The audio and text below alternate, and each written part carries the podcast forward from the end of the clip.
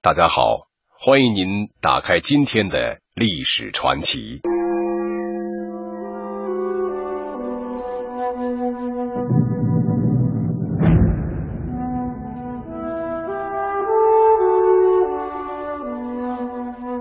曹植是曹操的夫人卞氏的第三个儿子。曹植自幼便聪颖过人，十岁的时候便诵能出口成诗，下笔成章，很受曹操的宠爱。在曹植的作品中，除了七步诗，最有名的就是《洛神赋》了。文中曹植这样描述洛神的美貌：翩若惊鸿，宛若游龙，荣耀秋菊，华茂春松，若青云之蔽月。此流景秀相，好志成路，方则无家，铅华浮玉。云望峨峨，修眉连娟，丹唇外朗，皓齿内鲜，明眸善睐，面辅成全，环姿艳逸，仪静体闲，柔情绰态，媚语语言。从抽象到具体。从神韵、风仪、情态、姿貌，到明眸、朱唇、细腰、华肤，描绘的淋漓尽致，使人如闻其声，如睹其形。那么，曹植所描写的洛神是否真有其人？这个人到底是谁呢？今天的历史传奇，首先为您讲述《洛神赋》中的神秘女子。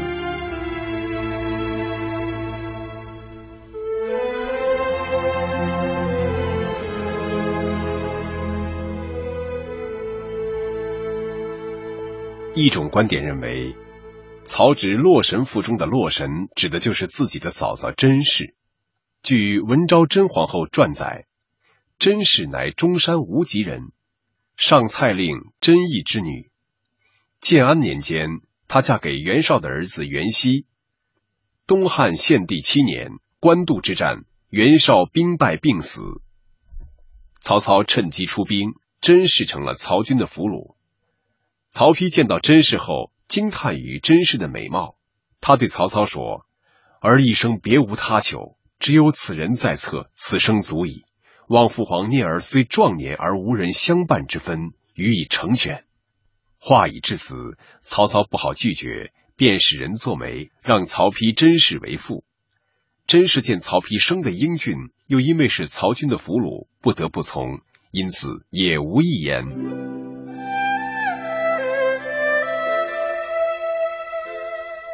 其实早在官渡之战时，曹植就曾在洛河神祠偶遇藏身于此的袁绍儿媳甄氏。由于怜香惜玉，曹植将自己的白马送给了甄氏，帮助他逃返邺城。甄氏也将自己的玉佩赠给了曹植，以示感谢。两人再次相见，都觉得命运注定。当时曹操正醉心于他的霸业。曹丕也有官职，而曹植则因年纪尚小，又生性不喜征战，于是能够与甄氏朝夕相处。当父兄为天下大事奔忙的时候，曹植与甄氏的感情迅速发展，到了难舍难分的地步。七八年过去了，曹操已经稳稳的掌握了北方的局势。汉献帝以冀州十郡划为魏国，封曹操为魏公，定都于邺。在谁来继位的问题上，曹操生前就十分矛盾。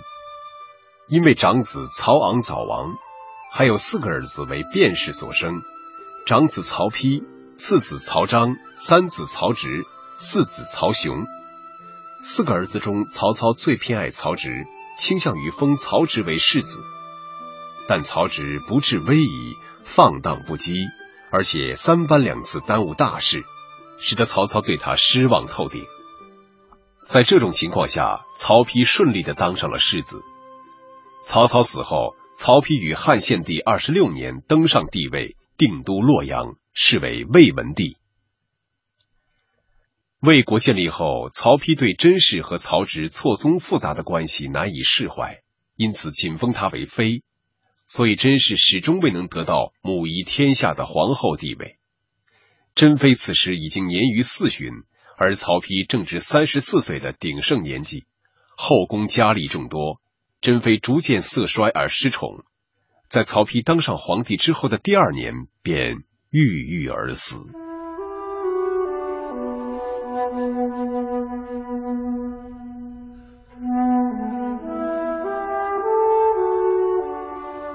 甄氏死的那年，曹植到洛阳朝见哥哥。甄氏生的太子曹睿陪皇叔吃饭，曹植看着侄子，想起甄氏之死，心中酸楚无比。饭后不知出于什么原因，曹丕将甄氏的遗物玉漏金带枕送给了曹植。曹植睹物思人，在返回封地时夜宿舟中，恍惚之间遥见珍妃凌波御风而来。曹植一惊而醒，原来是南柯一梦。回到卷城，曹植脑海里还在翻腾着与甄氏落水相遇的情景，于是文思激荡，写了一篇《感甄赋》。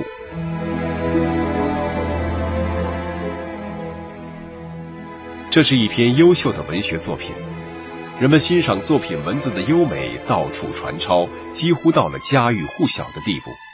曹丕似乎不曾加以追究。但是四年以后，明帝曹睿继位，因为觉得原父名字不雅，所以改为洛神赋。曹丕死后，群臣本来想迎立当时为雍丘王的曹植为帝，因此曹睿即位后，对于他这位才华横溢、又深得人心的叔叔，产生了莫大的戒心，因而一而再、再而三的喜封不已。曹植恍如飘萍，不堪颠沛之苦。寂寂无欢而死。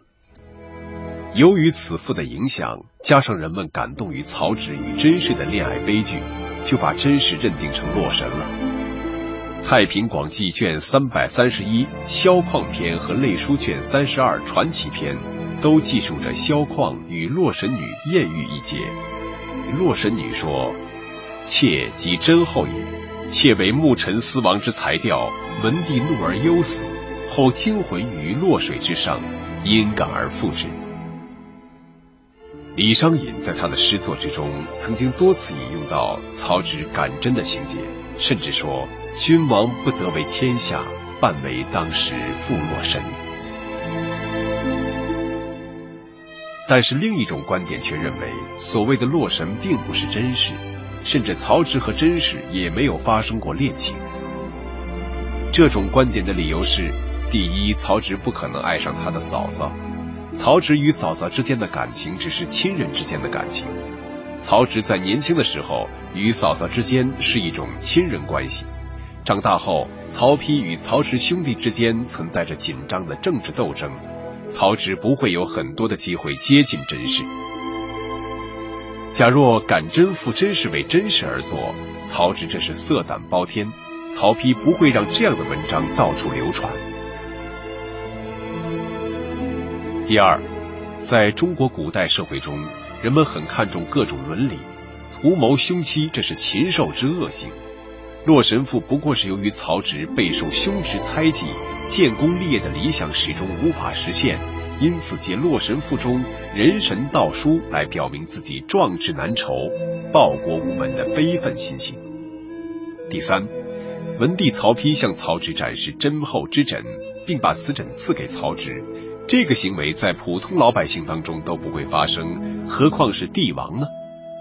极不合情理，纯属无稽之谈。既然曹丕没有将玉枕赐给曹植，那么就不会有曹植睹物生情而为甄氏作感甄赋了。第四，感甄赋确有其文，但其中的“甄”字可通“卷”，所以也称为感卷赋。曹植在写这篇赋的前一年任卷城王，感真之说确有，但所感者并非真妃，而是曹植皇初三年的被贬之地卷城。后人否定曹植与自己嫂嫂的爱恋关系，不过是重复这些观点。如果说有所增加，只是说十四岁的曹植不大可能爱上一个已经二十四岁的已婚女子。但是从实际情况来看，行为比较随意的曹植是很可能爱上不仅有美貌，又有与自己较多的相同爱好的嫂嫂的。看来《洛神赋》中曹植所描述的洛神，很可能就是自己嫂嫂的化身。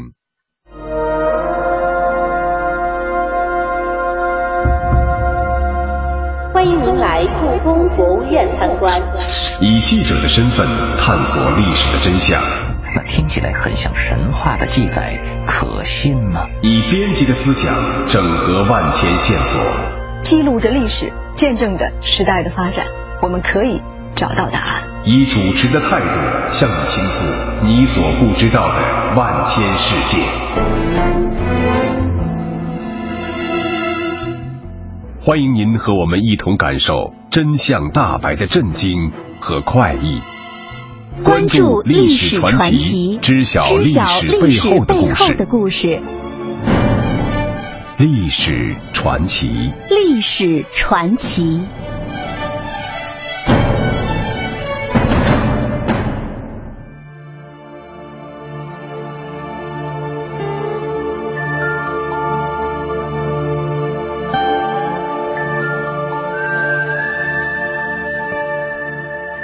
王羲之，字逸少，山东琅琊人，出身东晋贵族，官至右军将军、会稽内史。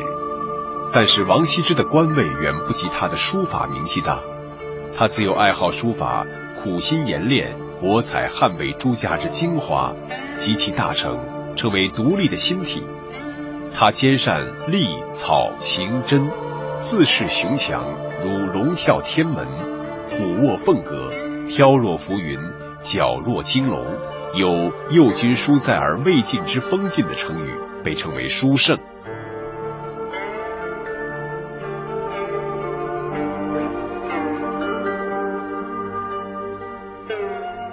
东晋永和九年的一日，王羲之和当时的名士谢安、孙统、孙绰、支顿等四十一人。宴聚于绍兴市郊会稽山的兰亭溪畔，二十六人赋诗四十一首，并聚诗成集。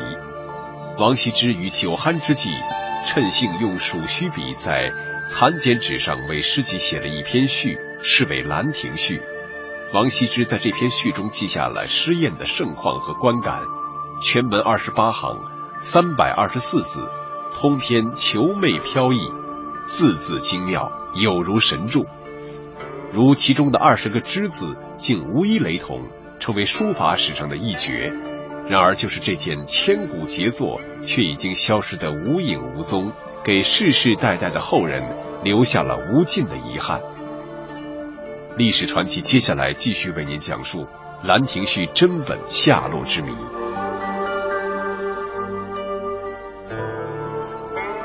比较公认的说法是。《兰亭序》藏于陕西昭陵唐太宗的棺材里。唐太宗李世民生前雄才大略，文治武功，开创了盛唐的贞观之治。太宗喜爱书法文字，尤其喜爱王羲之的笔墨，吩咐下人在天下广为搜寻，每每得一真迹，便视若珍宝。领略其天然韵味之后，便珍藏身旁，唯恐失却。不仅如此。他还倡导王羲之的书风，他亲自为《晋书》撰《王羲之传》，搜集临摹王羲之的真迹。太宗晚年喜好王羲之更甚，虽然收藏王羲之墨迹不少，但始终没有找到王羲之的《兰亭序》的真本。一国君主却不能得到前朝的稀世之珍品，太宗每一想到此处，便显得闷闷不乐。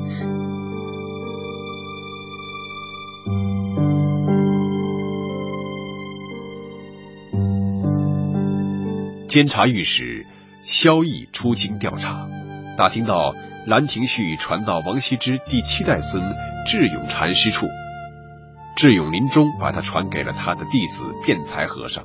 于是萧绎做了精心设计和准备，更名改姓，扮成赶考的举子出发南下，企图将《兰亭序》弄到手。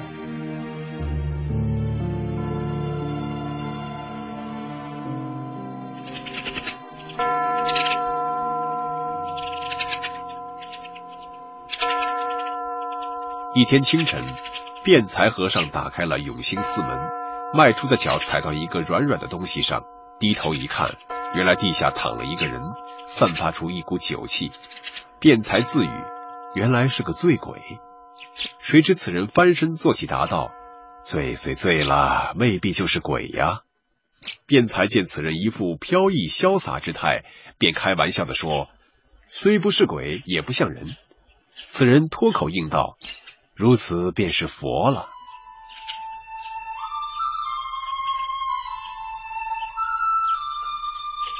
言毕大笑，举步下山。辩才见此人谈吐不凡，便问道：“施主从何而来？”此人对曰：“我乃应氏举子。昨夜月光皎洁，在山下旅店对月饮酒，苦无知音。店主说山上师傅佛法上乘，且书画尤佳，便上山拜访。谁知醉卧山门，有失体统，无颜面佛。”辩才对这书生很是欣赏。便邀他入寺小住读书后事，双方谈学论禅，十分投缘。一天，扮作赶考书生的萧逸喝得烂醉如泥，他突然从囊中取出一轴《兰亭序》摹本，对辩才和尚说道：“这是王羲之真迹，万金难买，你我是莫逆之交，才拿出来让你一饱眼福。”为人忠厚的辩才不知时机，对萧逸说。你这个不是真迹，真迹在我的阁楼上藏着呢。萧逸装作没有听到，昏昏睡去。辩才和尚也知道失言了，赶紧住嘴。第二天，辩才见萧逸迟迟未来吃饭，前去催请，发现萧逸已不辞而别。只见桌上放着一张感谢馈赠的纸条和许多银两，《兰亭序》的真本当然也不见了。太宗皇帝得到《兰亭序》后，非常高兴。因为萧绎智取《兰亭序》有功，太宗皇帝提升他为员外郎，加五品。得到《兰亭序》之后，太宗皇帝命令侍奉在宫内的踏书人赵模、韩道正、冯承素、诸葛真等四人各踏数本，赏赐给皇太子及诸位王子和近臣。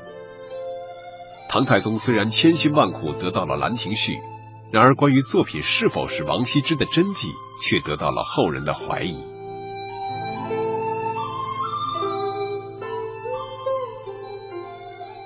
从一九六五年五月二十二日起，《光明日报》连载了郭沫若写的长文，由王谢墓志的出土论到《兰亭》的真伪。文中提到的王兴之是王羲之的堂兄弟，谢坤是晋朝宰相谢安的伯父，二人的墓志都是用隶书写成，和王羲之用行书写的《兰亭序》不一样。他推断当时还没有成熟的楷书行草。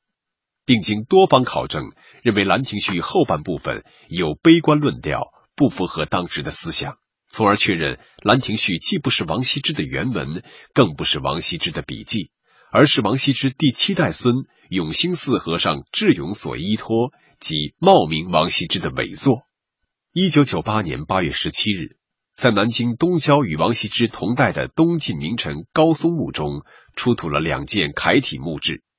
另外，南京及其周边地区先后发现的三十多件同时期墓碑上，不仅有隶书，还有行楷、隶楷，说明当时多种书体并存。一九九九年，在南京举行的关于《兰亭序》的学术研讨会上，依然存在各种不同意见。看来，这样的学术争论还将继续下去，只不过在书法界的多数人以及广大书法爱好者仍持传统观点罢了。虽然后人对于《兰亭序》存有真伪之争，可对当年唐太宗得到了《兰亭序》却是一致的看法。那么，唐太宗死后，《兰亭序》又流落到何处呢？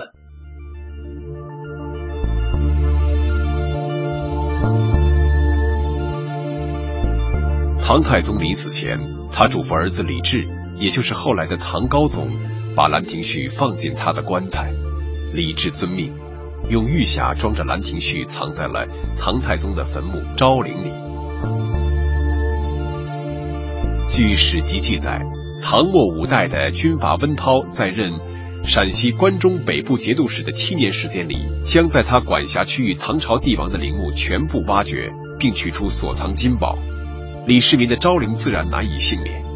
由于昭陵修筑异常坚固，他让士兵费尽力气打通了七十五丈的墓道，进入地宫。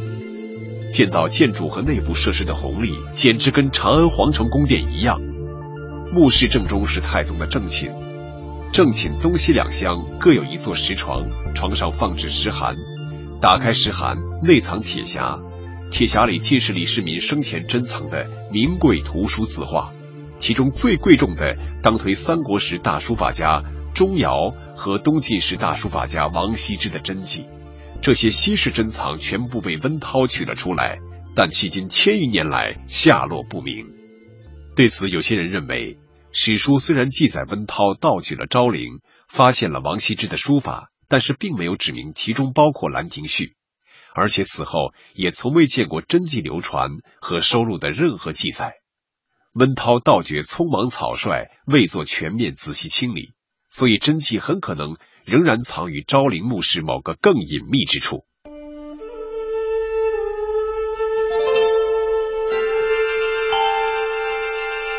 但是与之相反，也有另一种说法，就是《兰亭序》没有埋葬到昭陵之中，而是埋在了唐高宗李治的陵墓乾陵之中。持这种观点的人认为。唐太宗死时，并没有提出要将《兰亭序》随葬，而是将《兰亭序》交给了同样喜爱笔墨丹青的李治。李治多病，不久病亡。临终前，他在病榻上下遗诏，把生前喜欢的字画随葬。因此，在《兰亭序》失传之后，就有人怀疑《兰亭序》并非随葬昭陵，而是被藏在了乾陵。唐代皇陵有十八座，据说被温韬挖了十七座。唯独挖到乾陵时，风雨大作，无功而返。在唐代之后，再也没有人见过《兰亭序》的真迹，这也使更多人相信《兰亭序》随葬乾陵的说法。今天的历史传奇就为您讲述到这里，感谢您的收听。